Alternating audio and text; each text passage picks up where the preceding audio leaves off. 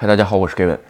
啊，今天啊，咱们在聊视频之前啊，这个先给各位看客说一声抱歉，是吧？这个前两天这个换完手机之后啊，录的这个 HDR 的这个视频一直过曝了。然后呢，我自己突然看了一下，发现，哎呀，真的是这个挺惨不忍睹的，这个太亮了，是吧？这个实在对各位眼睛不好，所以昨天晚上紧急吧，把这个啊视频都从下架，然后。改了一下格式上传了是吧？在这儿跟大家说声抱歉。OK 啊，现在呃手机没换，然后呢换了个软件，然后呢把这个视频的色彩啊什么都调一下，应该还可以吧？今天晚上我用这个新软件试一下。然后呢，咱们今天聊一个在日本租房的话题吧。为什么今天突然想聊这个话题啊？是因为这个我最近推特上吧看到国内的这个。啊，应该是蛋壳是吧？还有这个蛋壳过后之后是如家，都是破产啊，或者是跑路了。然后呢，中间会有这个房客的纠纷。另外一个呢，啊，有的房客交完一年的钱是吧？然后呢，另外一个就是说关于这个二中二，相当于中介是吧？房这个蛋壳这个位置，哎，有可能还卷款跑了之类等等。然后另外一个，我看如家还有一些呃帮助这个。呃，房东去装修，最后呢，哎，呃，无论是谁解约，好像是让这个房东去负担这部分，是吧？就是咱们聊聊在日本的这个啊租房市场啊，会不会发生这种情况，是吧？咱们先说啊，呃，其实为什么就是说我在日本也算作为一个二房东，因为我一套这个投资的房子在出租，所以呢，呃，多少应该还算。呃，了解一些是吧？当然了，这个也不会说像专门做房地产的朋友了解的这么细啊。当然了，有可能有些做房地产的还没我了解的细呢，是吧？那么呢，今天就在这儿啊，算是借这么个话题吧，我也蹭一个热点，大家聊聊，分享一下，是吧？咱们先说，首先先说这个在日本租房啊，这个本身。呃，外国人租房也好，或者说就算是普通的日本人，是吧？你有稳定的收入之类的话，租房都是一个非常非常麻烦的事儿。而且在日本租房或者是搬家，这个是非常花花钱的事儿，是吧？我在别的视频也介绍过啊。咱们今天有一部分重复的内容，但是呢，呃，没看过以前视频的朋友估计也不会再翻。咱们今天就聊聊这个事儿。先说啊，在日本，只要是东京吧，二十三区或者是首都圈这个地方，是吧？租房一般比较常见的。呃，一里一押是吧？然后呢，再加上中介费零点五，然后呢，再加上各种换这个钥匙、保险、担保人，加起来，呃，也大概需要零点五。我说的这个一啊，零点五都是一个月的房租为单位，是吧？然后呢，再加上你头一个月的房租，等于相当于四倍的，相当于你想把这个房子拿到手，你要付出四倍的房租。比如说这房子一个月八万，是吧？你刚开始要准备三十二万，这还是属于一般的水平，是吧？你比如好地段的。或者说是一些呃比较新的房子，是吧？一般的情况下都是要你两里两押，然后呢再加上零点五的中介费，再加上零点五的各种其他的手续费用，是吧？有人说这个这个两里是什么？两里就是你作为感谢给房东的，这咱别的视频聊过，就不在这儿了，是吧？租房子还得感谢人家，是吧？就是日日本就是这样。然后呢？呃，当然了，只限关东圈啊。这个，因为我有朋友在名古屋啊，或者是在这个关西的地方，你比如在这个福冈是吧？那种地方基本上就是一个月押金就完了，没有礼金要的不多。嗯，名古屋可嗯也大部分是不要，当然了，也分房子，也分房东。比较旧的房子在东京有可能也不要，就要你一个月房租就完了，是吧？另外一个合租啊什么的有可能也不要，完全看房子啊。咱们只说这种大面儿的。但是呢，呃，我在别的视频分享过啊，其实因为在日本现在这个房子呀，除了 share house，还有其他的很多这个租房方式啊。大家都可以去尝试一下，是吧？就是说，其实还是蛮省钱的。咱们今天只讲这个蛋壳租房子这个事儿，是吧？其实我分享过一次视频啊，就关于这个日本的房客租客的这个权利大如天啊，其实真的是非常要命啊。也就是说，呃，先说日本啊，这个租房啊，基本上的房源都是掌握在一些。大的呃不动产管理公司，因为我在二零一八一九年的时候吧，做过一个呃二零一八年的时候做过一个项目啊，就是专门正好跟不动产公司打过很多很多的交道，基本上的好房源或者好房子都掌握在百分之九十，呃百分之九十可能夸张吧，六七十吧，都是掌握在这些大手的这个房子里边，呃不动产中介公司里边，所以呢他们是做这个，所以呢租房在日本有三要素是吧？先说租客。然后房东再加上管理公司，你比如我的房子也是委托给管理公司去租，我本身其实里边住的是谁我都不知道。那我跟我的这个管理公司签的还不是普通的管理协议，是签的这种叫 sublease，也就是说，呃，这个房子里边有没有人住，他都要给我这个钱。嗯，就是这样。有人说，但是呢，会扣百分之十的管理费啊。有人说，那你不少利润百分之十吗？换句话说，呃，如果跟租客打交道，然后再有其他的事情，我考虑到我自己的人工成本来讲呢，呃，我觉得这种方式更适合我。另外一个，我这个房子做投资的主要目的是代替生命保险。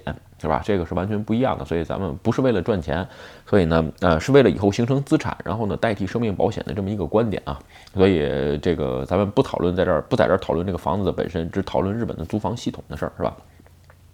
然后呢，另外一个，咱们权利是大，这个租客的房子是吧？咱们权利有多大？其实别的视频分享过。但是你想入住，其实是非麻非常麻烦，因为我那个房子，比如说就是新一点的房子，或者地段比较好，咱们说过了，它会各种审查。先说，如果你在日本是学生的情况下，有没有可靠的经济来源？如果没有的情况下，啊，比如说你能证明你有多少存款，好几百万是吧？这种情况下呢，可能会租给你，但是一般情况下还是比较难。呃，另外一个，如果你在日本上班的情况下呢？呃，经济收入十分好了，是吧？有的时候他还需要一个连带保证人，但是呢，日本这两年的这个租房法改正吧，就是连带保证人已经不非必要了。你只要加入这个啊连带保证人的这个相当于保险公司这么一个公司，呃加加入这么一个制度，大概也就是几万块、两万块。也就是说，你最后跑了不交房租的情况下呢，这个保险公司替你赔，就是这样。这是后来改的这个保险制度啊。所以呢，在你租房之前，基本上就是这么审查。审查完之后呢，哎，呃，这个管理公司觉得行，他才让你住，是吧？然后呢，他会让房东再看一遍。你像我这种直接签的 sublease 是委托给另外一家管理公司，全权委托，所以呢，我就不用再做审查了。那直接这个管理公司就定 OK，你就可以住，就是这样。是吧？然后呢？另外就是说，咱们刚才说了，最少你要交个四倍的房租，是吧？这种情况下，其实租客一旦住进去，呃，很多时候也不会轻易选择搬家。所以呢，在这种情况下，稳定收入还算比较不错，是吧？另外一个，你比如像中国的这次蛋壳或者如家这种事件吧，呃，先说在日本基本上是百分之一百不会发生。为什么呢？因为一般的。这种管理公司都会加入一个叫管，就这个不动产租赁的这么一个工商会，或者是这么一个组合，一个这么一个东西，是吧？所以呢，你进那交那个会不是白进的，是要有交一定保证金，而且呢，就是说你必须得在呃有多少这个资金的保证的情况下才能加这个会。也就是说，万一哪天这个。呃，租房的二房东，比如说啊，他跑路了，是吧？或者是什么卷款跑了吧，等等这种原因的情况下，这个房子也会由这个这种这种组织结构吧，这种组织吧，啊，把这个钱付给房东，这是一。然后呢，另外一个啊，就是说，呃，其实这次包括这个，比如说这次啊，蛋壳啊，或者是如家吧，因为我不了解国内的租个租这个租房情况啊，你比如说预交一年的房租，这个在日本是基本上是没有的。也看不到是吧？就是说，所以不会出现这种卷款跑，你顶多是差一个月的房租。这种情况下，租客如果没交的情况下，我是管理会社，我又我又不得不付给房东的情况下怎么办呢？你就可以用我说刚才的那种呃会员工，就是这种哎呃工商会的里边的这个保险赔给房东是吧？这是这样。所以呢，在日本基本上就是说，本身先说先去审查租客。对吧？这是一方面审查，有工作呀，然后呃有个连带保证人啊等等，或者是加入保险公司，是吧？这是对本身保险公司公司的一个保呃不对租客的一个品质的保证，质量的保证，是吧？就是说不会出现呃一般不会出现交不起房租的时候。然后呢，本身对房就是说房屋管理者也有一个审查。我刚才说了要加入一些这个种啊保险，就是说管理这个房房屋租赁管理组合呀，进去了之后呢，也会交纳保险和一定的保证金，是吧？这种情况下，本身对双方的资质都有一个保证。这种情况呢，基本上会保证市本市场的这个安全跟稳定，是吧？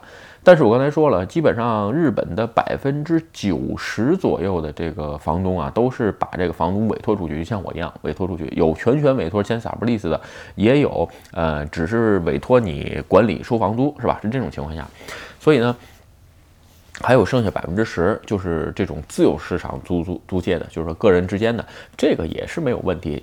呃，因为日本是一九九一年吧，就是泡沫经济之后出现，嗯，出出台出台的这个呃租房法、租房借地法应该是啊，所以呢，呃，基本上都会保证租客的权利，而且呢，限制呃房东的权利。因为我最近就是说前一阵看了，呃，我最近别的视频分享过，我在就是说，呃，又在折腾房子这个事儿，是吧？你比如说我现在的这个另外一套出租的这个房子，我想把它啊卖掉的情况下，其实非常麻烦。就是说你想去房间里面看看都不行，包括我现在在出租的情况下，我都没有权利去看这个房子，就任何人都没有权利看这个房子。房子一旦借出来就是租客的，没有他的同意你是进不到房子里边的。所以呢，这个权利非常大，也就不会说像国内吧，国内基本上就是房东权力太大了，是吧？随时可以把租客轰出去。在日本基本上别想，就是说房子人里边住的，你说我进去带人看看房子，这也不可能，是吧？另外一个关于解约的这个问题吧。呃，我也在别的视频当中聊过啊，咱们就不聊太多了。在这儿就是说，呃，基本上你想单房东想单方面涨价，或者说是呃告诉告诉房客，哎，半年之后不租你了，基本上如果房客不同意的话，基本上没可能，是吧？另外一个涨价非常非常难。你比如说，我有原来有个同事在武藏野小山。呃，租房子租了十年是吧？就是没涨没涨过价钱。你想十年租房，十年前租房什么价对吧？这几年随着物价百分之一二的增长，这个房东这个这个房价租房价钱也没涨。为什么呢？其实就是因为涨价太难了，对吧？这是一个原因。另外啊，再就是说，呃，真交不起房租的情况下怎么怎么办呢？不好意思，真交不起房租的情况下，你也没法没法把租。也没法把租客赶出去，你只能找不动产啊，或者说是呃这种帮你代理的公司找他们要钱，或者是找找那这种申请保险赔偿，这么这是一个。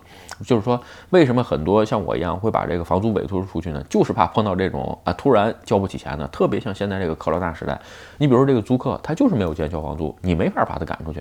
对吧？他就只能住在这儿。就是说，你比如说你去上法院告他或者怎么样，这种情况下可以啊。但是你放心，基本上都不会判，法院都不会判把他赶出去。为什么？你把他赶出去，他没地儿住了，这是很难很大一个问题，对吧？所以这部分情况下基本上就是房东负担。所以为什么大部分的房东都把这个呃房子委托给这个管理会社，是吧？OK 啊，咱们再在这儿再聊一点关于就是说。啊，投资移民啊，还有一些其他的问题，就是网友有时候问我啊，咱们在这儿说一点。有的网友说啊，就是我想在这儿买一个房子，是吧？这平常时候出租，然后呢，哎，这个自己放这个放假过节时候来这边住，可不可以？我跟你说，呃，很难，除非是呃，就比如你是个三室一厅吧，你出租出去一间，然后呢，剩下两间空着。如果说呃有人住你这个房子，你告诉他，哎，下个月我要旅游，你赶紧搬，这在日本基本基本上是不可能。所以呢，这是一个问题，是吧？另外一个吧，呃，有的时候还有一种情况啊，就是说，呃，比如说朋友在这边日住时间长的朋友想换房子，你比如你现在住的这套房子，哎，你想再买一套，你就还完贷款了是吧？你把这套房子卖出去，然后过几年你觉得，哎，我再想回去住，我有这种想法的朋友啊，就是这种，呃，咱们举一个例子啊，你比如说，呃，你在这个就是都都内吧买一套房子是吧？然后再在都外离远一点的地儿买套房子。你呢？刚开始的时候呢，哎，这个觉得，呃，为了通勤方便什么的，你住在都内小一点的是吧？你你把买的那套远一点的大的房子出租出去，你过几年，比如说你想我等老了退休，我再搬回去住啊，不好意思，这种情况下，只要人家不搬走，你这个房子就收不回来，打官司你还打不赢。只有极特殊的情况下，咱们在别的视频当中分享过是吧？但是这种方法呢，也有一个回避的方法啊，就是说你在签租房合同的时候，你限定好了租约期限。就是说我这房子最多租五年，五年之后不可以续约，这是要提前房客要知道的情况下，而且你的房租比一般的情况要便宜，是吧？一般嗯低于市场价百分之十，这种情况下是比较多的啊。哎，房子容易租出去，而且你也可以收回来，是吧？就没有更新的问题，是吧？因为在日本，其实呃更新房子还是比较赚钱的，每次可以再拿一个月的礼金。咱们刚才说感谢房东的这个问题，是吧？所以呢，很多朋友就就是。呃，这种就是说，你想在日本投资做房子这个出租的问题，一个是风险大，这个另外一个呢回报率低，是吧？我在别的视频当中分享过啊，就是说有很多在日本卖这个房子让你做投资移民的这些中介吧，就是说，呃，你比如说这个房子的投资回报率，对吧？呃，写个百分之七左右或者百分之八吧，啊，叫里妈妈里这个日语是吧？就说你把如果把不动产税还有折旧，然后再加上一些呃保险费用刨掉的情况下，其实这个利回报率只有百分之四五啊。这种情况下的话，你拿出很多现金去买这个玩意儿的话，你不如去做其他的事情是吧？我介绍过很多，呃，现在网上的投资回报率都该都得比较高的，百分之六七都有是吧？所以说完全没有必要做这种不动产的投资。当然也如果说，哎，你有其他的办法，你的你的这个回报率能超过百分之十五以上，是吧？就是说你非常善于房房产经营这方面，这是没问题啊。只是我自己不擅长这方面，所以我不去做，是吧？所以呢，像在日本这种租房的情况下吧，基本上不会出现这种情况，就是说这个卷款跑了是吧？那房租没法付一年，所以他卷也卷不了。另外一个呢，关于这个装修的问题是吧？就是说，呃，这个房子的所有权里边的所有的物品，包括装修，都是属于房东的。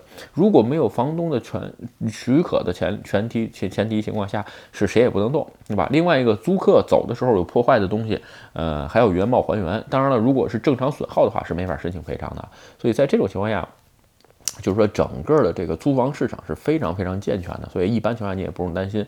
但是吧，呃，咱们最后说一句吧，就是说刚来日本啊，如果你想整想省钱，或者说是呃想存钱的情况下，可以不考虑这种商业的租房，是吧？日本有团地 U 二档期这个东西，就是说你可以去租，哎，非常便宜。另外一个没有礼金。呃，押金呢押三个月，而且还可以分期付款，一年只付一个月的是吧？对，零首付。另外一个，它还没有手术，还没有刚才说的这个中介费，所以基本上非常非常省钱。当然了，地点有可能稍微远一些，是吧？这是一个。呃，另外一个吧，也不需要保证人，因为你刚来日本，人生地不熟的话，找保证人非常非常难找。但是吧，这个 U 二有一点，只有一点，就是说。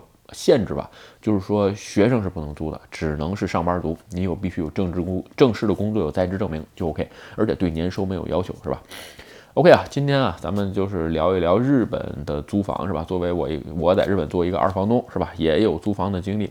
其实呢，呃，说句实话，在日本做房东也不用考虑这么多事儿，比如房客不交租啊，或者是怎么样，是吧？直接委托出去就行了。呃，这一部分呢，就是为了给自己的资产形成做一个打算，并不是说为了有多大的投资回报，是吧？OK，今天的这视频啊，就跟大家分享到这儿。如果你觉得我的视频有意思，或者对你有帮助，请你帮我点赞或者分享，欢迎加入 Gavin 的会员频道，会有更多的福利。拜拜。